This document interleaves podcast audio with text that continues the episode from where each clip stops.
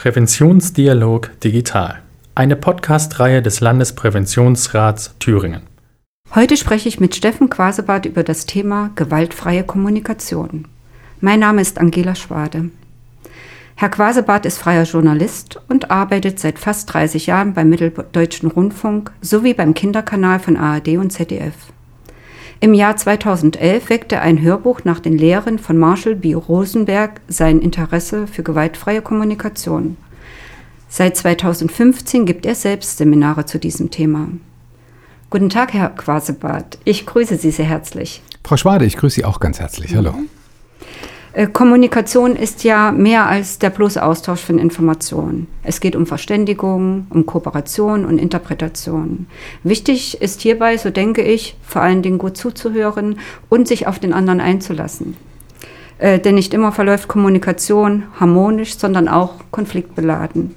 Was gewaltfreie Kommunikation ist und ob sie der Schlüssel eines äh, für einen respektvollen und verständnisvolleren Umgang miteinander ist, das wollen wir nun besprechen. Lassen Sie uns das gern tun, jawohl. Ja, wunderbar. Äh, zunächst würde ich gern von Ihnen erfahren, äh, was Sie dazu bewegte, sich mit dem Thema gewaltfreie Kommunikation näher zu beschäftigen. War es das eingangs erwähnte Hörbuch? Das auch, jawohl, richtig. Das war auf jeden Fall ein, ein, ein, ein wichtiger Input, den ich da bekommen habe. Aber dem zuvor gab es zwei Krisen sozusagen. Mhm. Häufig sind es ja Krisen, die uns im Leben dazu bewegen, uns nach Lösungen umzuschauen. bei mir waren es tatsächlich einmal eine persönliche Lebenskrise. 2010 ist unser zweites Kind geboren worden damals. Das wirft ein Pärchen zunächst einmal ein Stück weit wieder zurück, wenn wieder ein mhm. Säugling auftaucht in der Familie und ähm, Lebensumstände sich wieder dramatisch verändern, wo man gerade angefangen hat, sich so zu sammeln und mit einem fast schon erwachsenen Kind äh, umzugehen. Und der zweite Punkt war eine große Veränderung innerhalb des Mitteldeutschen Rundfunks, für den ich ja viel für das Thüringen-Journal arbeite. Ähm, da waren viele Dinge im Umbruch hervorgerufen, auch durch zwischenmenschliche Probleme, die es da gab. Wir hatten also mhm. tatsächlich mhm Probleme, einander Feedback zu geben für unsere Arbeit. Und diese beiden Baustellen, einmal während der Arbeit und auf der anderen Seite im privaten Bereich, die haben mich dazu bewogen, mich nach Lösungen umzuschauen. Und auf der Suche nach Lösungen bin ich in eine Bibliothek gegangen und habe mir da erstmal Bücher über Kommunikation, Psychologie angeschaut und bin dann bei dem Hörbuch von Marshall B. Rosenberg Gewaltfreie Kommunikation, mhm. eine Sprache des Lebens gelandet und als ich dieses Buch gehört habe, immer auf dem Weg zur Arbeit und von der Arbeit, dann da hat es mich wirklich getroffen wie ein Schlag. Und, mhm. und ich habe sofort tatsächlich gewusst, dass ich hier auf eine Goldmine gestoßen bin. Also ein, eine, ein Wissen, eine Information, die mich persönlich weiterbringen kann und die vielleicht aber auch tatsächlich das Zeug dazu hat, ähm, dass wir auf Arbeit unsere Probleme im Sinne des einander Feedbackgebens lösen könnten. Ja, das klingt äh, sehr interessant und ich denke auch, es, Worte verbinden Menschen und äh, sie können aber auch trennen, sie können also auch verletzen, also auch das gibt es und da, äh, das wird ja äh, auch sicherlich in dem Kommunikationsmodell von Rosenberg da angesprochen. Ähm, mich würde jetzt mal äh, wirklich interessieren, ähm, ist gewaltfreie Kommunikation tatsächlich eine, eine Antwort darauf und wie und was kann ich mir unter gewaltfreier Kommunikation denn vorstellen? Lassen Sie mich so antworten. Als Vertreter der gewaltfreien Kommunikation ist aus meiner Sicht die GfK, abgekürzt gewaltfreie Kommunikation, selbstverständlich eine Antwort auf Konfliktprobleme in der Welt. Und zwar auf ganz einfache zwischenmenschliche Probleme in der Partnerschaft, aber ebenso auch auf globale Probleme, die sich zwischen Nationen abspielen können. Daran glaube ich ganz fest. Ähm, Ihre Frage zielte noch darauf hinab, wo sich Gewalt in der Kommunikation ja, niederschlägt, ja. wie mhm. sich das ausdrückt. Mhm. das möchte ich gern so beantworten. Je nachdem, welche Ebene wir betrachten. Wenn wir die Ebene unseres Denkens betrachten, dann würde ich sagen, Gewalt entsteht immer dann, wenn ich mit der Absicht, dem anderen zu schaden, in die Kommunikation einsteige. Also auf Deutsch gesagt, wenn ich auf Krawall gebürstet bin, genau. dann werde ich wahrscheinlich auch in meiner Kommunikation gewalttätig sein.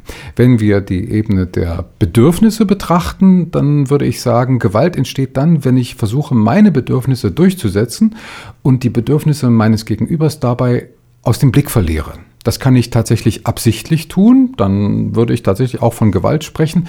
Das kann mir aber auch, das kann ich aber auch unabsichtlich tun, einfach aus einer sprachlichen oder aus einer Denkgewohnheit heraus. Das ist nicht weniger schön für mein Gegenüber, allerdings fehlt hier die Absicht, die dahinter steckt, die Intention, mhm. dem anderen zu schaden. Und wenn wir die Ebene als drittes der Strategien betrachten, dann würde ich sagen, wenn ich mich mit meinem Gegenüber nicht auf eine gemeinsame Strategie einigen kann, dann kommt es häufig zu Gewalt in der Kommunikation. Äh, auf der Suche nach einer gemeinsamen Strategie kann das vormauern, hm. kann ich da vor eine Wand fahren oder kann mich über einen langen, sehr, sehr schwierigen Prozess auf eine Strategie einigen, die uns beiden am Ende ja. zum Ziel führt. Und die GfK hilft eben dabei, diesen Weg abzukürzen. Mhm. Deswegen halte ich sie für sinnvoll. Ja, äh, dann gehen wir noch mal ganz konkret auf äh, die GfK ein mhm. und auf die wissenschaftliche Grundlage, die wir ja schon benannt haben. Was sind denn eigentlich die Grundannahmen dieses Kommunikationsmodells? Marshall Rosenberg hat sich ja inspirieren lassen von seinem, wenn man so will, väterlichen Freund, Mentor Carl Rogers, der die patientenzentrierte Psychotherapie ins Leben gerufen hat. Das ist heute, das sollte heutzutage etwas sein, was eigentlich selbstverständlich ist, dass sich der Psychologe und sein Patient auf Augenhöhe quasi befinden und äh, einander als, als menschliches Wesen sehen und nicht als Objekt, das man heilen möchte aus Sicht des Arztes. Das war aber damals in den 50er und 60er Jahren war das geradezu revolutionär, der Gedanke, dass sich also der Wissenschaftler aus seinem Elfenbeinturm herausbewegt und mit dem Patienten auf Augenhöhe geht, ihn als Menschen sieht und umgedreht sich auch als Menschen sichtbar macht. Davon hat sich Rosenberg inspirieren lassen, davon hat er sich anstecken lassen und darauf fußt sein Modell. Ähm, außerdem hat er sich auch mit den Schriften Gandhis beschäftigt und mit äh, den großen Bürgerrechtlern seiner Zeit, mhm. war dann auch in der Bürgerrechtsbewegung tätig. Aber vor allem Carl Rogers war es, der ihn da inspiriert hat. Ähm, der zweite Teil Ihrer Frage war die ähm, wissenschaftliche welche, Grundlage. Ja, genau. Und äh, welche Strategien oder mit welchen Strategien man äh, äh dem begegnen kann. Das wäre wichtig. Jawohl, das, bringt uns zum Thema der Grundannahmen, ganz genau. Hm. Äh, die gewaltfreie Kommunikation fußt, beruht auf einer Reihe von Grundannahmen, die so ähnlich wie das Grundgesetz der Bundesrepublik Deutschland Grundlage für alles das sind, was dann später in dem Sprachdenkmodell äh, darauf aufbaut. Die erste Grundannahme ist, alles, was Menschen tun, tun sie aus der Absicht heraus, sich damit ein oder mehrere Bedürfnisse zu erfüllen. Das muss man sich erstmal auf der Zunge zergehen lassen. Wir handeln also in allen Aspekten unseres Lebens aus der Absicht heraus, uns Bedürfnisse zu erfüllen. Das heißt, wenn wir also morgens aufstehen, Kaffee machen, die Zähne putzen, mit unserem Partner streiten oder auch nicht, wenn wir die Kinder in den Kindergarten bringen, wenn wir uns entscheiden, Urlaub zu machen oder lieber arbeiten zu gehen, dann erfüllen wir uns damit Bedürfnisse. Die zweite Grundannahme ist, die war für mich nicht revolutionär, aber doch, mh, mm, wenn sie in dieser Deutlichkeit vorgetragen wird, etwas Besonderes. Sie lautet nämlich, Menschen tragen gern zum Wohl anderer Menschen bei. Das ist ein Weltbild, das man haben kann oder auch nicht haben kann.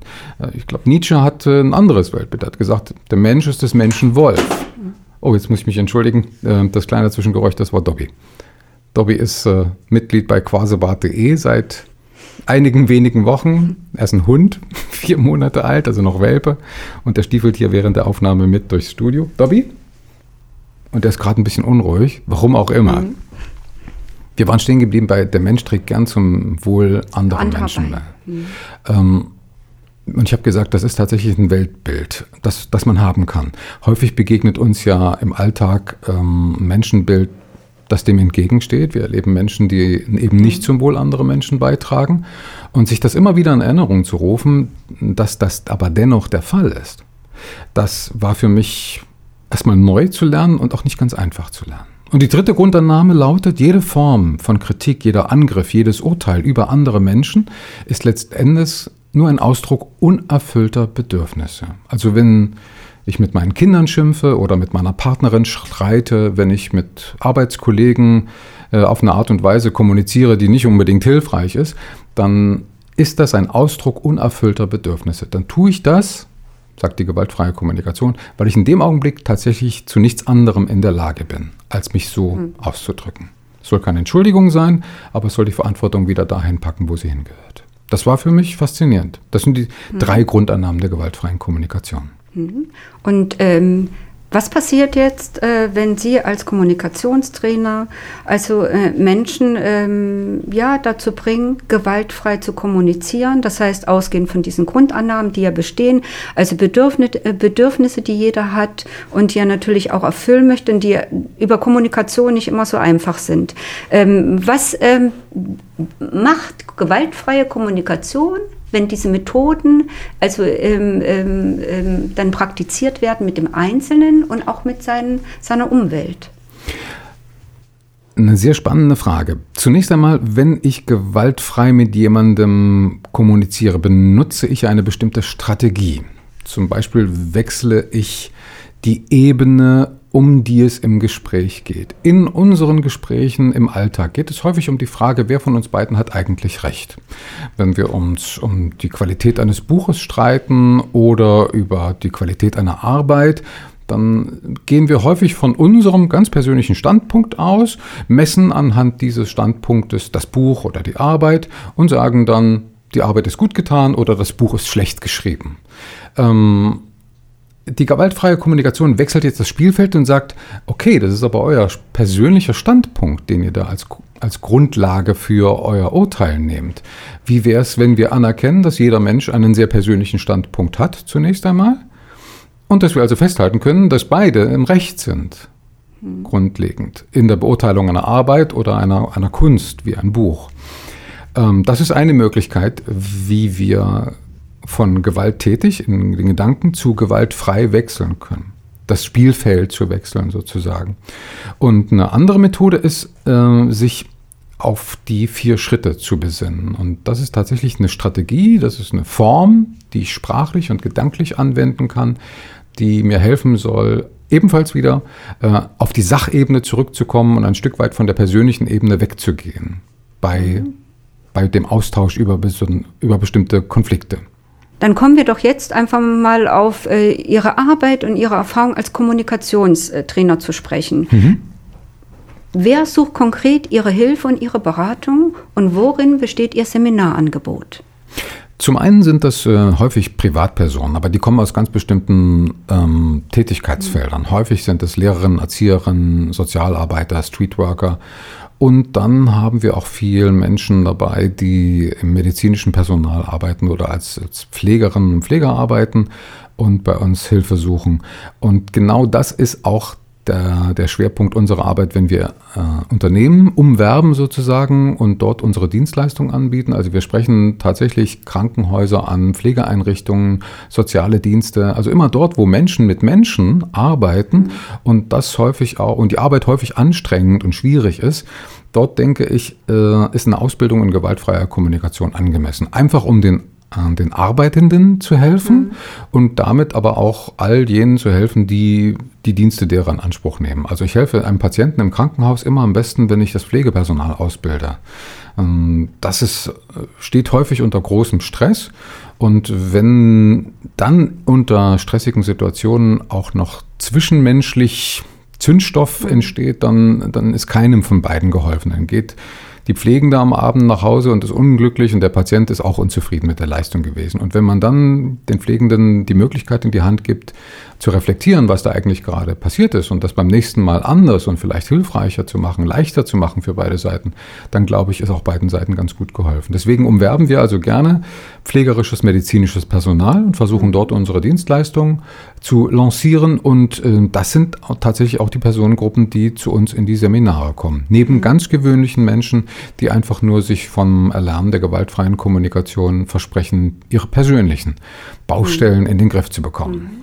In der Pandemie sind ja gerade diese Berufsgruppen besonders wichtig. Ne? Also, ja. ähm, dass sie auch miteinander kommunizieren, dass Abläufe dadurch auch viel geregelter abgehen und dass natürlich auch wertfrei kommuniziert wird, ja. sodass das eben auch der Arbeit behilflich ist.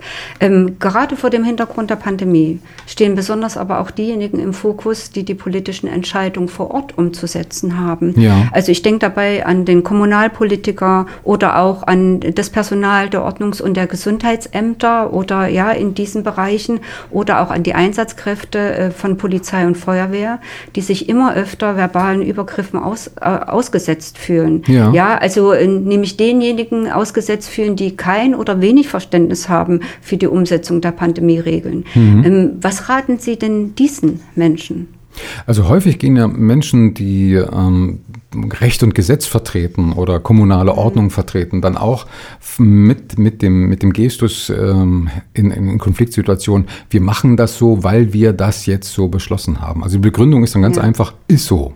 Mhm. Das stößt aber draußen bei, den, bei, bei ganz vielen Menschen auf Widerstand, weil sie da ein, weil ein ganz elementares Bedürfnis bei ihnen dann hungert, nämlich das Bedürfnis gesehen zu werden, als menschliches Wesen wahrgenommen zu werden.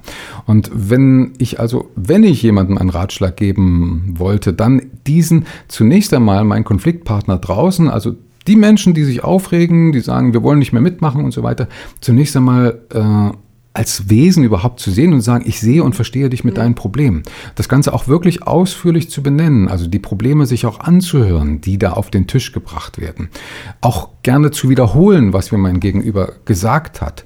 Das äh, rührt, das macht Menschen, Menschen plötzlich unglaublich, ähm, das berührt Menschen unglaublich, ja. wenn sie sich als gesehen erleben, wenn sie also den Eindruck haben, da hört mir jemand tatsächlich zu. Mein Gegenüber hat sogar verstanden, was ich gesagt habe. Der hat das nämlich sogar noch wiederholt, was ich gerade mhm. gesagt habe. Und das ist also ein sehr einfaches Mittel, um erst einmal jemanden zu haben, der wieder bereit ist, für die eigenen Argumente zugänglich zu sein. Mhm. Und wenn das dann der Fall ist, wenn ich also meinem Gegenüber erstmal gezeigt habe, ich habe jetzt verstanden, was du mir gesagt hast, dann habe ich plötzlich auch jemanden vor mir sitzen, der bereit ist, unter Umständen zu hören, was ich zu sagen habe, als Kommunalpolitiker oder als Vertreter von Behörden. Mhm. Und dann ist vielleicht ganz gut, wenn man eben Begründungen liefert, die nicht lauten, ist so, weil, sondern wenn man dann eben begründen kann, dass die Maßnahmen, die angeordnet werden, tatsächlich Hand und Fuß haben, dass man sich Gedanken darüber gemacht hat und äh, Hintergründe erläutert und beleuchtet. Sonst entsteht einfach der Eindruck, dass das Ganze völlig ohne Sinn und Verstand mhm. durchgesetzt wird. Und das ist natürlich Gift für solche Maßnahmen und für die Bereitschaft mitzutun. Also das, was eingangs auch äh, ich schon erwähnt habe, das, ähm, das sich einlassen auf den anderen, ja, ja Empathie, zu entwickeln, zu zeigen auch. Das ist der und äh, damit äh, letztendlich auch ähm, den, eben mein Gegenüber wertzuschätzen. Ja? Absolut. Und, ja? Mhm. und das ist der Schlüssel eigentlich auch für GFK. Richtig. Oder die GfK als Schlüssel für äh, ähm, jegliche Form von Wertschätzung auch. Sie haben es auf den Punkt mhm. gebracht. Empathie, Einfühlung auf den ja, anderen, für ja. den anderen ist tatsächlich der Schlüssel. Und wichtig an dem Punkt ist es, das nicht zu heucheln, denn das wird mein Gegenüber ganz schnell bemerken, ich glaube fest daran, dass Menschen sehr feine Antennen dafür haben, ob ihr gegenüber ihnen ernst, mit ernsten Absichten gegenübertritt oder nur so tut, als ob.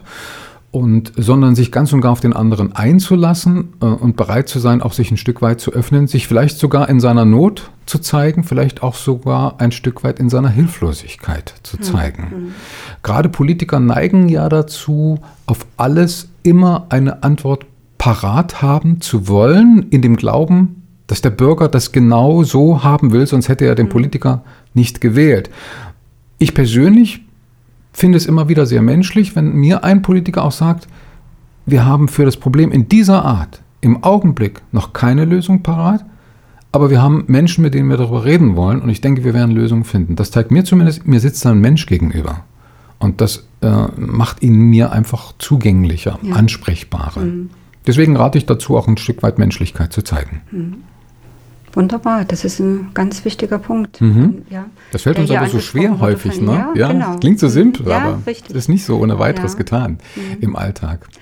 Äh, ich komme noch mal ganz kurz jetzt auf ihr, ganz konkret auf Ihre gegenwärtige Arbeit als Kommunikationstrainer zurück. Mhm. Ähm, wo liegt genau jetzt Ihr Fokus? Also bei welchen Personengruppen äh, ähm, oder ähm, ja, Institutionen ist es das, ähm, wer ist es jetzt konkret? Der anfragt oder den Sie jetzt auch ja, in Sachen gewaltfreie Kommunikation begleiten? Also ich kann Ihnen so einen kleinen Blick in, unserer, in unser Kundenportfolio geben der letzten Monate. Ja. Da waren wir beispielsweise in Bad Berka der Zentralklinik und dort haben wir medizinisches Personal äh, geschult, und zwar Schwestern, Pfleger, Pflegerinnen als auch Ärzte, Oberärzte, Chefärzte, ähm, die saßen mit in der Runde drin und haben sich über zwei Tage lang angehört, ausprobiert, geübt, was es mit der gewaltfreien Kommunikation auf sich hat. Da hat es viele, viele Aha-Momente gegeben, weil eben auch nachgedacht wurde über die Art und Weise, wie Personal dort mit Personal umgeht. Es ist gar nicht, die Konflikte entstehen merkwürdigerweise gar nicht mal so sehr zwischen Pflegenden und Patienten oder zwischen Ärzten und Patienten. Das ist diese Beziehungen sind häufig sehr professionell, sondern die Knackpunkte, die Baustellen entstehen häufig interpersonell, also zwischen Pflegenden untereinander oder zwischen Ärzten untereinander oder an den Schnittstellen zwischen Ärzten und Pflegenden. Das war für uns auch eine spannende Arbeit, da Einblick mhm. zu gewinnen in ein Krankenhaus und dessen Befindlichkeiten. Eine andere Baustelle war oder ein anderer anderes Arbeitsfeld war ein großes Altenpflegenheim in Erfurt, in dem wir gearbeitet haben. Dort hatten wir es ausschließlich mit den Pflegenden zu tun, die dort für die alten Menschen zuständig waren.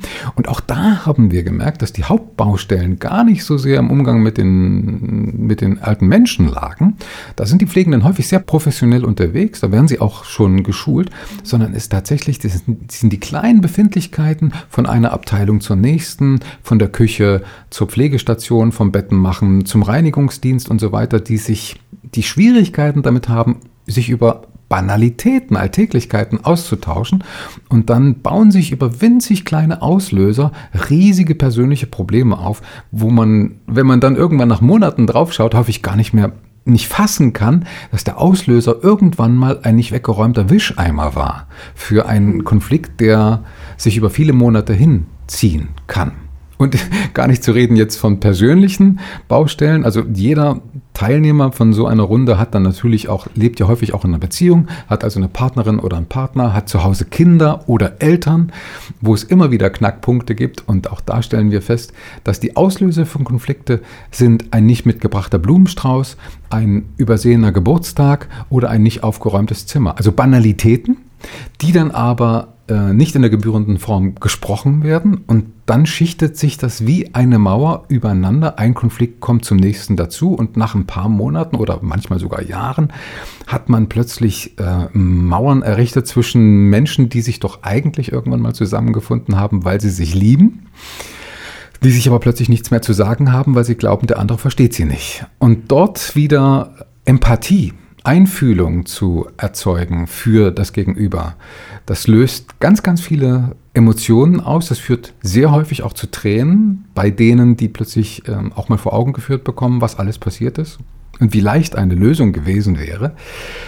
Ähm, und das ist ein Grund, warum ich die Arbeit sehr, sehr gerne mache, weil ich an solchen Situationen dann erlebe, hier kannst du wirklich Menschen helfen, in ihrem Alltag plötzlich wieder äh, eine Beziehung zu erleben, die als leicht, dienlich und glücklich empfunden wird. Und das wünschen wir uns ja irgendwo alle selbst. Wir kommen nun leider ähm, zum Ende unseres Zeit Gesprächs. Schon um. Ja. Äh, und ähm, ich ähm, möchte am Rande doch ganz gern noch erwähnen, dass Sie Ihr Honorar gerne spenden möchten. Ja. Wer ist der Adressat? Das soll die Schillerschule sein, oder beziehungsweise der Förderverein der Schillerschule hier in Erfurt. Mhm. Das ist äh, die Schule, die meine zehnjährige Tochter besucht. Und ich habe festgestellt, dass die erstens eine hervorragende Arbeit leisten und muss aber auch immer wieder feststellen, dass eine Schule ohne einen funktionierenden Förderverein tatsächlich nicht die Arbeit leisten kann, die sie gern möchte. Deswegen kann ich eigentlich nur allen Eltern raten, unterstützen Sie unbedingt den Förderverein Ihrer eigenen Schule. Sie tun damit in Ihrem unmittelbaren Lebensumfeld etwas Gutes, nicht nur für das eigene Kind, sondern auch für alle anderen Kinder an der Schule. Deswegen wäre es mir eine Freude, wenn das der Schillerschule zugute käme. Mhm. Und äh, nun zum Ende unseres Gesprächs. Was äh, können Sie unseren Zuhörern mitgeben? Da gibt es einen Spruch, einen Satz, den Mahatma Gandhi gesagt hat, der mir so unter die Haut ging, als ich ihn zum ersten Mal gelesen habe, weil er ebenso simpel ist wie schwer umzusetzen. Er lautet nämlich, sei du selbst die Veränderung, die du dir wünschst für die Welt. Und als ich diese Worte gelesen habe, da dachte ich mir, wow, mein lieber Scholli, es ist so leicht und so schwer. dann sei mal selbst die Veränderung, Herr Quasebart. Ja, und deswegen habe ich das tatsächlich auch als in meine Signatur meiner E-Mails mit aufgenommen, um mir das selber immer wieder vor Augen zu führen und quasi als Credo vor mich herzutragen. Ich versuche das mit Leben zu erfüllen und erlebe jeden Tag auch, wie schwer das ist. Ein treffendes Schlusswort. Vielen Dank. Ich wünsche Ihnen weiterhin alles Gute. Danke Ihnen, Frau Schwade. Der Podcast Präventionsdialog Digital entsteht in Zusammenarbeit mit dem Medienbildungszentrum der Thüringer Landesmedienanstalt. Informationen zur Arbeit des Landespräventionsrats Thüringen, zu Hilfs- und Beratungsmöglichkeiten und zu den verschiedenen Devianzformen finden Sie unter www.lpr-thüringen.de.